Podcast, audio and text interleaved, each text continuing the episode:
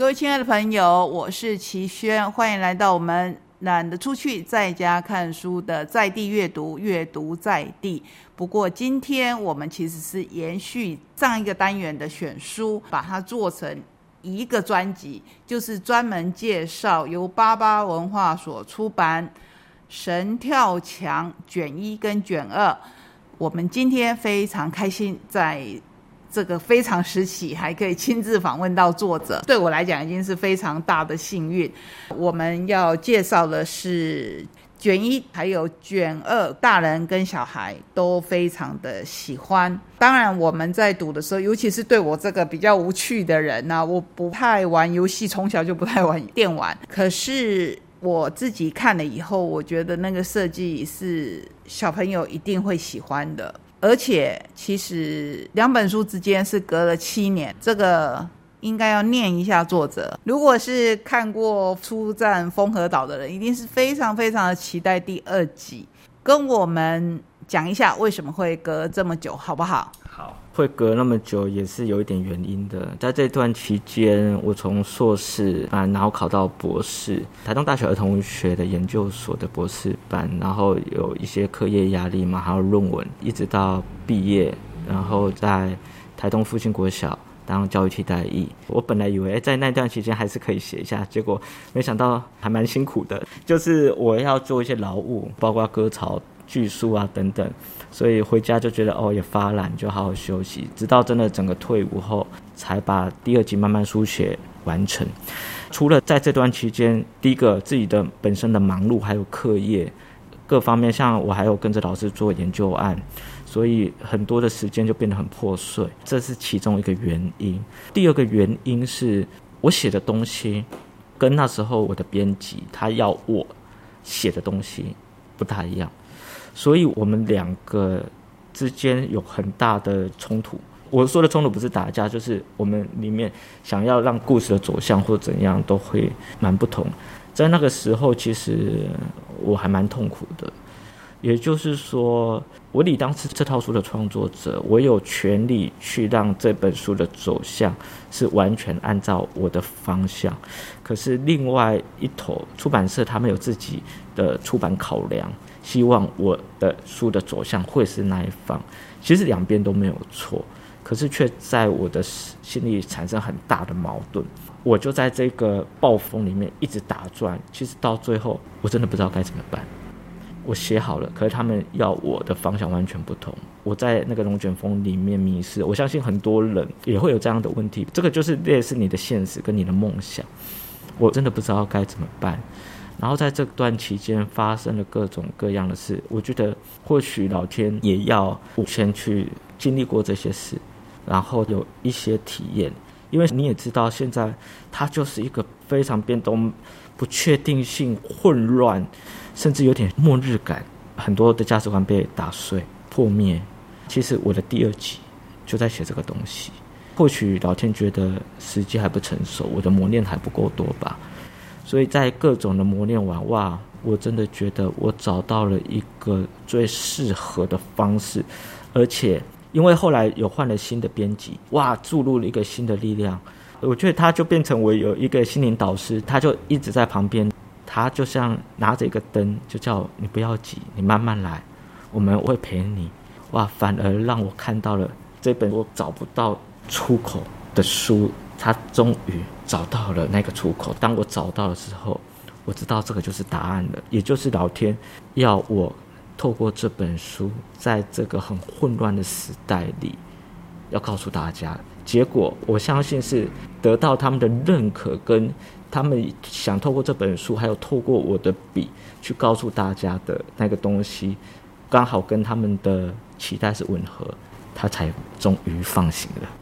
对，所以在这这七年啊，我也不断的被追问，还很夸张的是，一个小读者知道我家住那里，三天两头就去我家问我妈，说：“哎，那个你那个你儿子第二集出了没？”我那我妈都看到他都不好意思，然后他现在已经大学，我就哇，终于可以告诉他第二集出了。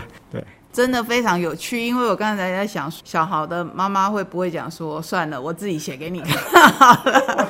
其实我刚才刻意把神跳墙的两本，我不是把它叠在一起哈，我把它分开放。然后如果你有去找这套书的，你就知道说神跳墙的第二集比第一集其实是厚了。我想接下来那一个虽然已经是大学生了，他还是会去你家问说，你儿子的第三集。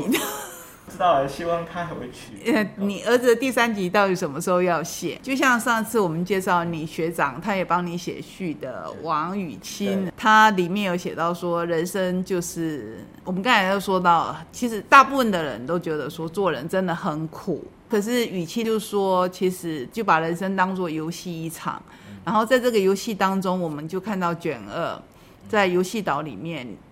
关公还是遇到非常非常多的磨难，甚至好多次他都觉得他要放弃了，他真的没有办法了。尤其他的师傅在第一集，我们就看到他的师傅其实已经，如果以我们定义来讲，已经死亡。可是他是神仙，那如何让他起死回生？其实这套书我要跟作者分享一个人生很奇妙，就是比如说我快到六十岁了，我终于。在这一套书里面找到一个说法，可以吻合我的疑问，或是回答我的疑问。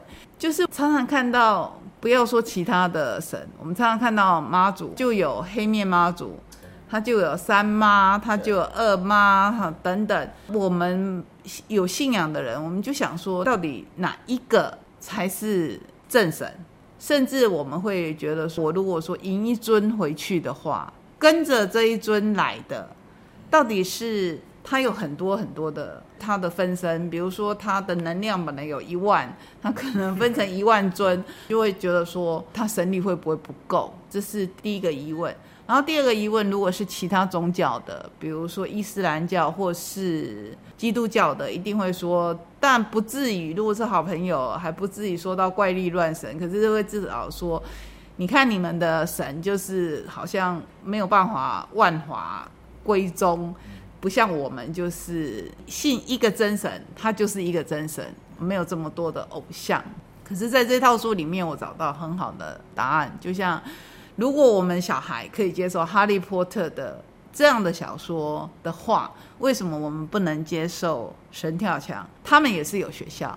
他们有很多的编号，他们跟到你的时候，也许你在培养自己的道德，然后让自己成为一个更好的人的时候，他也在不断的修炼他自己的法律，可以来帮助你。嗯，我不知道我这样的解释对不对，可是这是我看这一套书，在跳脱表面上的故事以外，我看到的，然后其实给我很大的鼓励地方是。包括神仙，他的咒语都要说“天茫茫，地茫茫”，自己的命运要自己掌。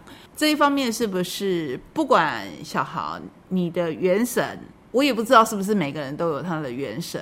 听到您刚才说的故事，我想可能有很多人他都会很好奇他自己有没有元神。那如果没有元神，他可能会有一点失望，也不一定。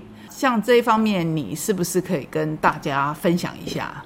关于这个问题，也就是说，其实刚才那个主持人所说的那个问题，就是我最一开始写神跳墙这个最大的问题，因为我一直搞不懂为什么我妈我们家拜妈祖的拜拜，因为我要去庙里拜，你就是不信任我们家的妈祖，你再去拜别的妈祖嘛，对不对？我觉得那为什么要拜那么多妈祖？我始终搞不懂。然后我觉得我一定要把它找到一个规则。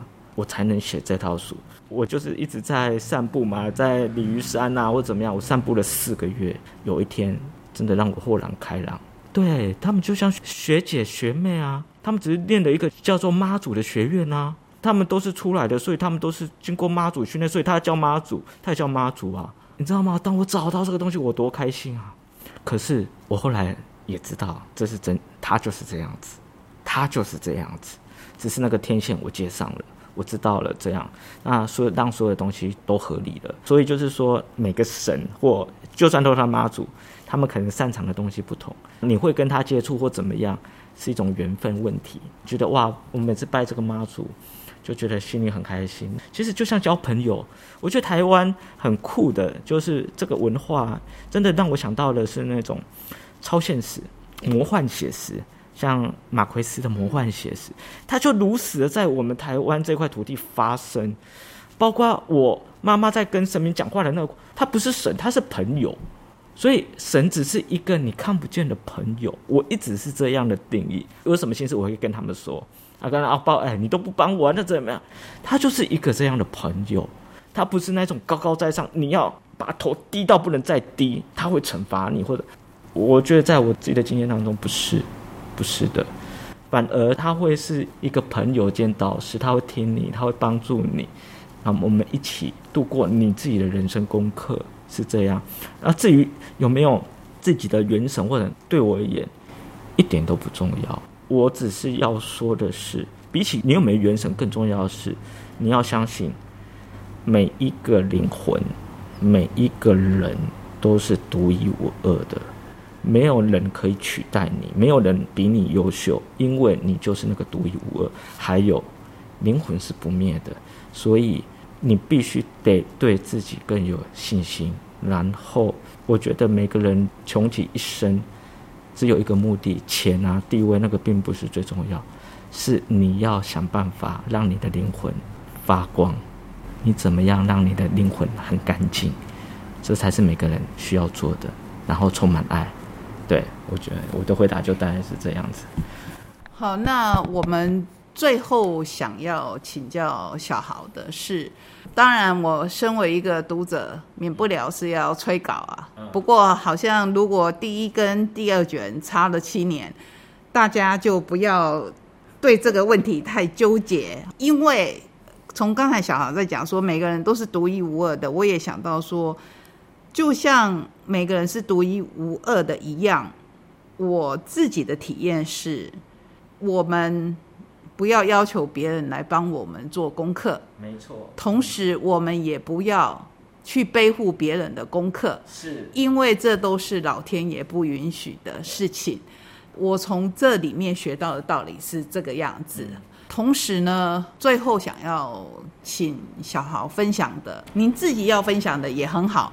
可是，如果是由我提出的，我是想说，最后因为我们。碍于节目时间的关系，就是说，你这一套书，你最希望，不管是大读者、小读者，你希望他们看到的是什么？其实书出去当然有他自己的生命，可是你最希望分享的是什么？我最想要分享，就写这套书，简单的来说，就是我自己的一个生命历程。我有这样的生命历程，我才有办法把它记录下来。其实每本书都是我自己生命的刻印。我在我的这一段的生命旅途中，我领悟到什么，体会到什么，我觉得很棒的，我都会希望透过我的故事，而不是说教的方式跟大家分享。那在看我这套书的过程当中，其实我觉得很有趣的是，它会是陪伴这个时代的孩子一个很重要，包括不要说孩子啊，读者也是，因为我们这个时代真的。充满太多的不确定，太多的变动，环境持续恶劣，各种东西都跟以前不一样。旧有的那个时代好像过了，在疫情发生的时候，我觉得我们好像要进入的是另外一个截然不同，我们必须要去面对的时代。可是我一直就在说，我很关心的是台湾的孩子，我要怎么样去关心台湾的孩子？因为毕竟我知道很多的翻译作品真的非常好，可是他们有文化的芥蒂。我希望能以一个他们更熟悉的所看到的现在的台湾，然后我可以陪伴他们走过在这个彷徨的时期，或在他们即将面对的各种情境或者各种困难。因为我真的觉得每一个时代都有每一个时代的作品，我自己觉得我背负了这个责任。因为在像说之前，哎，现在可能已经有一点年纪的创作者，他们那时候写的作品也非常非常好。可是那个时代好像过了，孩子去感同那个时代的时候，虽然作品有它的永垂不朽的性质，可是我觉得我不只要去告诉孩子现在这个环境，他们如果遇到困难怎么做。第二个，我还有一个很重要的责任，我要记录这个时候孩子。他们关心的是什么？他们的想法是什么？这个是我在当教育替代役跟孩子接触后，真的是给我很大很大很大的一个不同的思考方式。我本来觉得文学就是我去表达我要的，我写我想写的，可是看到父亲国小那些孩子，很多是家庭是很不健全的，经济很弱势，我想为他们而写，就是这样子。在我节目合作的出版社当中，有一家叫做阿尔法，他们每一本书的第一页。就是他们出版社的宗旨，我很喜欢那一句话。他说：“每一个人一生当中都应该为孩子做一件事情。”那我相信这就是小豪这一套书。我们今天花了这么长的时间，可是我们刚才也很少谈到书。那是很重要的是，我希望大家自己去阅读，因为每个人的阅读的经验都是独一无二的。我更想知道的是。作者本身想要表达的，作者本身他的宗旨、他的想法啊，很开心。我觉得今天有让小豪完整的，我希望啊，我希望有让他完整的表达出他的想法。最后不能免俗的，还是希望我们之后，我们也不设定他会有几卷，可是我们希望他可以。也不用很快，可是我的意思是说，希望他可以源源不绝的来陪伴我们的孩子。今天非常非常的谢谢小浩，也谢谢我们的听众朋友，要跟各位说再见。呃，之前我都说下个礼拜同一时间空中再见，不过其实这段期间说再见，有时候都会顿呆，就是会犹豫一下，所以我想要从这个礼拜开始，要要跟所有的朋友说，大家平安，大家保重。谢谢齐轩，然后希望如果有机会，大家真的可以把这套书拿来看。我相信它可以帮助你，它就是一个，其实里面他们就住了这两本书的神明，它会帮助你去找到或许已经徘徊在心里很久的答案，或许它有一点点的那个方向跟光。然后希望你会没会喜欢。那谢谢齐轩，谢谢你们，祝大家平安。